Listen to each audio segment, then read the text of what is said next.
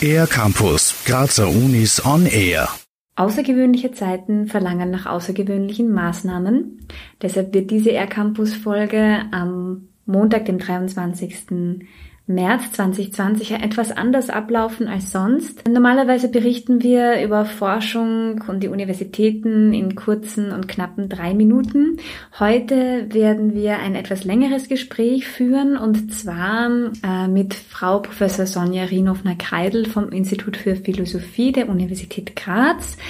Wie wir alle äh, arbeitet sie momentan von zu Hause aus. Daher ähm, sage ich schon mal vielen herzlichen Dank, dass Sie sich Zeit für ein äh, Telefongespräch genommen haben. Ich möchte heute äh, über ein Phänomen mit Ihnen sprechen, das wir alle wahrscheinlich schon mal beobachtet haben oder von dem wir vielleicht sogar auch schon selbst betroffen waren, dem sogenannten Hamstern, also Hamstereinkäufe. Damit sind Einkäufe gemeint, äh, die auf den ersten Blick so wirken, als würde die Person mehr kaufen, als sie tatsächlich im Moment braucht. Warum hamstern wir eigentlich? Was steckt dahinter? Wir hamstern, weil wir verunsichert sind. Und Teil des Hamsterns ist, dass man überhaupt eine Aktivität zeigt man will nicht erstarren in dieser Krisensituation, sondern aktiv etwas tun, um damit umzugehen. Und dann tut man etwas Bestimmtes, nämlich diese Hamstereinkäufe tätigen, um sich selber zu beruhigen. Also das hat, glaube ich, einfach so einen Handlungsimpulsaspekt. Es hat aber natürlich auch den Aspekt, dass es eine große Unsicherheit gibt, ob tatsächlich die Versorgungslage gewährleistet sein wird, obwohl das ja unentwegt versichert wurde, ist das halt für die Menschen, glaube ich, auch emotional nicht ohne weiteres eins zu eins zu übernehmen. Ja. Es bleibt eine Restunsicherheit, obwohl ja alles sehr organisiert und geplant von Seiten der Politik abläuft, sind die Menschen doch schwer verunsichert. Einfach auch deshalb, weil wir solche Krisen nicht gewöhnt sind. Wenn ich Sie jetzt also richtig verstanden habe, steckt hinter dem Hamstern immer auch eine Art Vertrauensverlust? Das hat ganz gewiss mit dem Verlust von Normalität und dem völlig Unbekannten zu tun. Ja. Äh, wir leben eigentlich so in unserer Normalität in einer unglaublich guten Konsum- und Versorgungslage.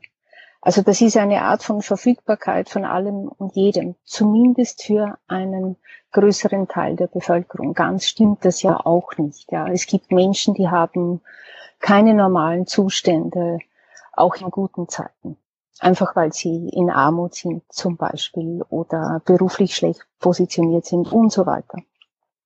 Also es hat ganz sicher mit dem Herausfallen aus einer verständlichen Normalität zu tun, dass wir da jetzt so stark darauf reagieren. Äh, ich glaube, insgesamt ist es so, dass wir quasi einen Normalmodus im Lebensvollzug haben, der darauf beruht, dass die Dinge funktionieren, ohne dass wir darüber nachdenken und darüber reflektieren müssen. Wir leben dann in so einem angenehmen Strom und Gefühl des Kontrollehabens, wie immer weitgehend das berechtigt ist oder nicht. Aber genau dieses Gefühl, dass man Kontrolle hat, geht im Moment verloren. Wie gehen wir als Gesellschaft, meine ich jetzt, wie gehen wir mit äh, so emotional gesetzten Handlungen äh, wie dem Hamstern in Krisensituationen um? Was machen wir da am besten? Ich glaube, dass wir aufpassen müssen, dass wir da nicht sehr stark polarisieren.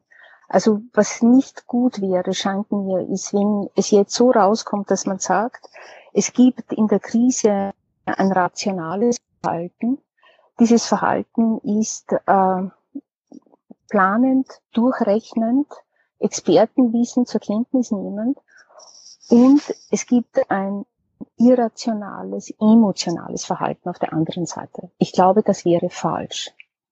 Also es ist ja nicht so, dass wir Menschen Emotionen haben und dass das quasi ein unnötiger archaischer Ballast ist, den wir mit uns herumtragen. Emotionen haben auch eine gute Funktion.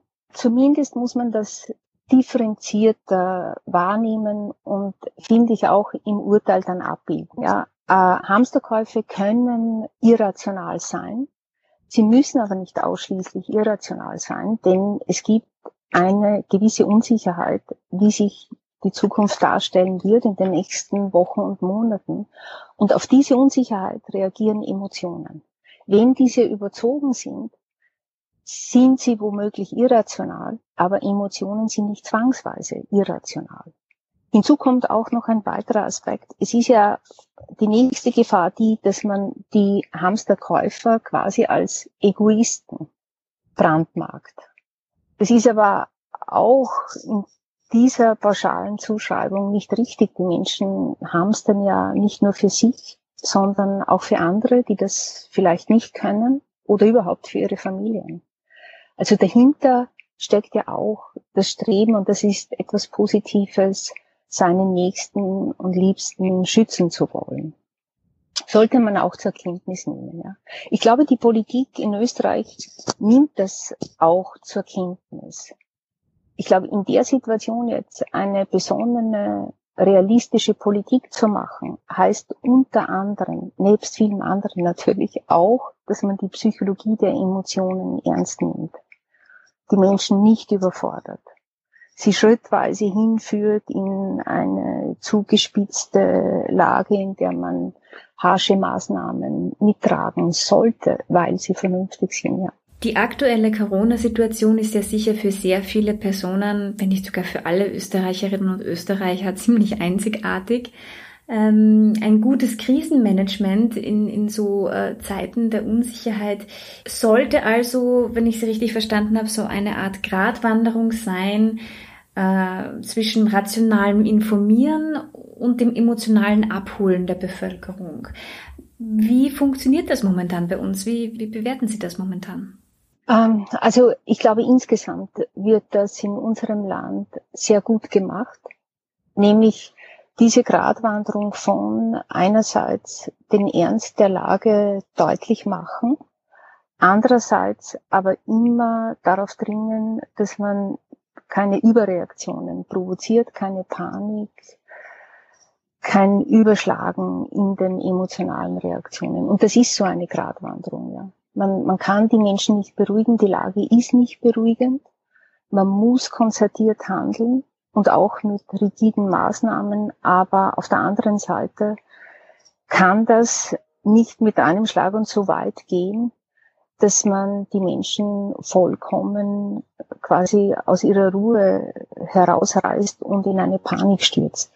Und was ist aus Ihrer Sicht dabei jetzt besonders wichtig? Also vor allem, wenn wir jetzt auf die nächsten Wochen und Monate schauen? Ich glaube, wir müssen schauen, dass wir nicht polarisieren und nicht ausgrenzen. Das betrifft zum Beispiel die Frage, das ist ja manchmal auch in den Medien aufgetaucht, wie werden Menschen wahrgenommen, die zum Beispiel aus dem asiatischen Raum sind oder wie geht man mit Menschen um, die gerade aus Ländern kommen, die sogenannte Hochrisikogebiete sind. Ja. Also es ist jetzt schon der soziale Umgang miteinander gefordert, dass wir darüber nachdenken. Äh, und das im weiteren Sinne nicht ausgrenzen, das könnte uns auch wieder zurückführen zur Frage der Emotionen und der emotionalen Reaktionen.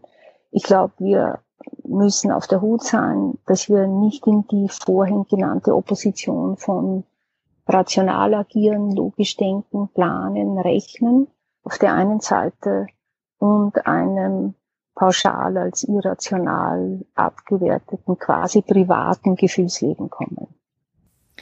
Mhm. Also, also mehr Verständnis für verschiedene Sichtweisen wären wichtig ähm, und wahrscheinlich auch mehr von dem Zusammenhalt, äh, von dem jetzt auch immer die Rede ist, trotz des Social Distancing, also der physischen Distanz, die wir einhalten müssen, äh, gibt es ja auch äh, einen Zusammenhalt, ähm, der gerade jetzt besonders wichtig wäre. Der soziale Zusammenhalt der hängt ganz stark an emotionaler Verbundenheit. Das hat viele verschiedene Seiten. Es beginnt mit der emotionalen Bindung innerhalb kleiner Familienverbände, aber es geht natürlich darüber weit hinaus. Wir sind über Empathie verbunden mit Menschen, die wir gar nicht gut kennen. Also das zieht seine Kreise und schließt verschiedene Arten von Gefühlen und Emotionen ein. Ich kann mich großzügig gegenüber Menschen verhalten und Hilfe zur Verfügung stellen, obwohl ich keine persönliche, private Verbindung habe. Also alles das sind, ist ja quasi emotionaler Kit, der für den sozialen Zusammenhalt in einer Gesellschaft enorm wichtig ist. Und das werden wir gerade in dieser Situation, glaube ich, stark brauchen. Sie haben den sozialen Kit äh, ja schon angesprochen, also Empathie, Mitgefühl, Solidarität, das sind alles Dinge, die wir jetzt sehr gut brauchen können. Und da sind auch ganz viele Menschen in Österreich sehr aktiv, bieten Nachbarschaftshilfe an zum Beispiel, formieren sich auf Plattformen, schließen sich äh, online zusammen, um einander zu unterstützen. Also da tut sich schon einiges bei uns. Da tut sich ganz viel äh, und das ist begrüßenswert und schön. Und manche haben ja die Hoffnung, dass diese sogenannte Covid-Krise jetzt dazu führen wird, dass wir uns überhaupt wieder umfassend neu besinnen werden, dass wir unsere Zielsetzungen überprüfen werden, ob wir das wirklich alles wollen, was zu unserer Normalität gehört, dass wir quasi unsere emotionalen Beziehungen genauer anschauen, als wir das tun im sonstigen Alltag oder dass wir über unsere Wünsche, unsere Identität nachdenken und so weiter. Das ist womöglich alles der Fall. Wobei wir schon damit rechnen müssen, dass wir in hohem Maße Gewohnheitstiere sind. Das heißt, wenn die Krise vorbei ist, werden wir wohl zurückschnellen in unsere übliche, jetzt sage ich mal provokant, Besinnungslosigkeit. Da werden wir, wir wieder alles genießen, was wir eben haben und manches an Reflexionen wieder liegen lassen. Aber ich, ich will das nicht kleinreden. Also alle diese Initiativen, die ganz plötzlich auftauchen und in hohem Maße auch auftauchen, dass man einander hilft, praktisch in der Lebensorganisation, sind sehr begrüßenswert. Das ist ein sehr gutes Zeichen, wenn solche Initiativen entstehen. Das klingt jetzt aber so, als würde da vielleicht noch ein Aber kommen. Das hat sozusagen eine mögliche Kehrseite. Und die Kehrseite ist, dass man zwar sehr froh sein muss, wenn solche positiven Nebeneffekte auftreten, weil sie uns auch etwas über uns als Gesellschaft sagen, aber sie sollen nicht Anlass werden, die Krise quasi zu idyllisieren. Das ist alles positiv, was hier entsteht, aber es ist eine Antwort auf eine Situation, die sehr dramatisch ist, die sehr viel Schmerz, Leid und auch sehr viel Sterbende mit sich bringt. Ja. Das Positive sollte man sehen, man muss es nur in Relation zur Schwierigkeit der Situation auch sehen. Ohne die momentane Situation in irgendeiner Weise verklären zu wollen, sind solche Zeichen äh, der Solidarität natürlich ein Lichtblick in Zeiten wie diesen. Und in diesem Sinne bedanke ich mich nochmal sehr herzlich bei äh, Frau Professor Sonja Rinofner-Kreidel vom Institut für Philosophie der Universität Graz. Wünsche Ihnen alles Gute, wünsche natürlich allen Hörerinnen und Hörern alles Gute. Äh, mein Name ist Gerhild Leliak und ich hoffe, wir hören uns nächste Woche wieder im R-Campus der Grazer Universitäten. Alles Gute, bleiben Sie gesund. Mehr über die Grazer Universitäten auf ercampus-graz.at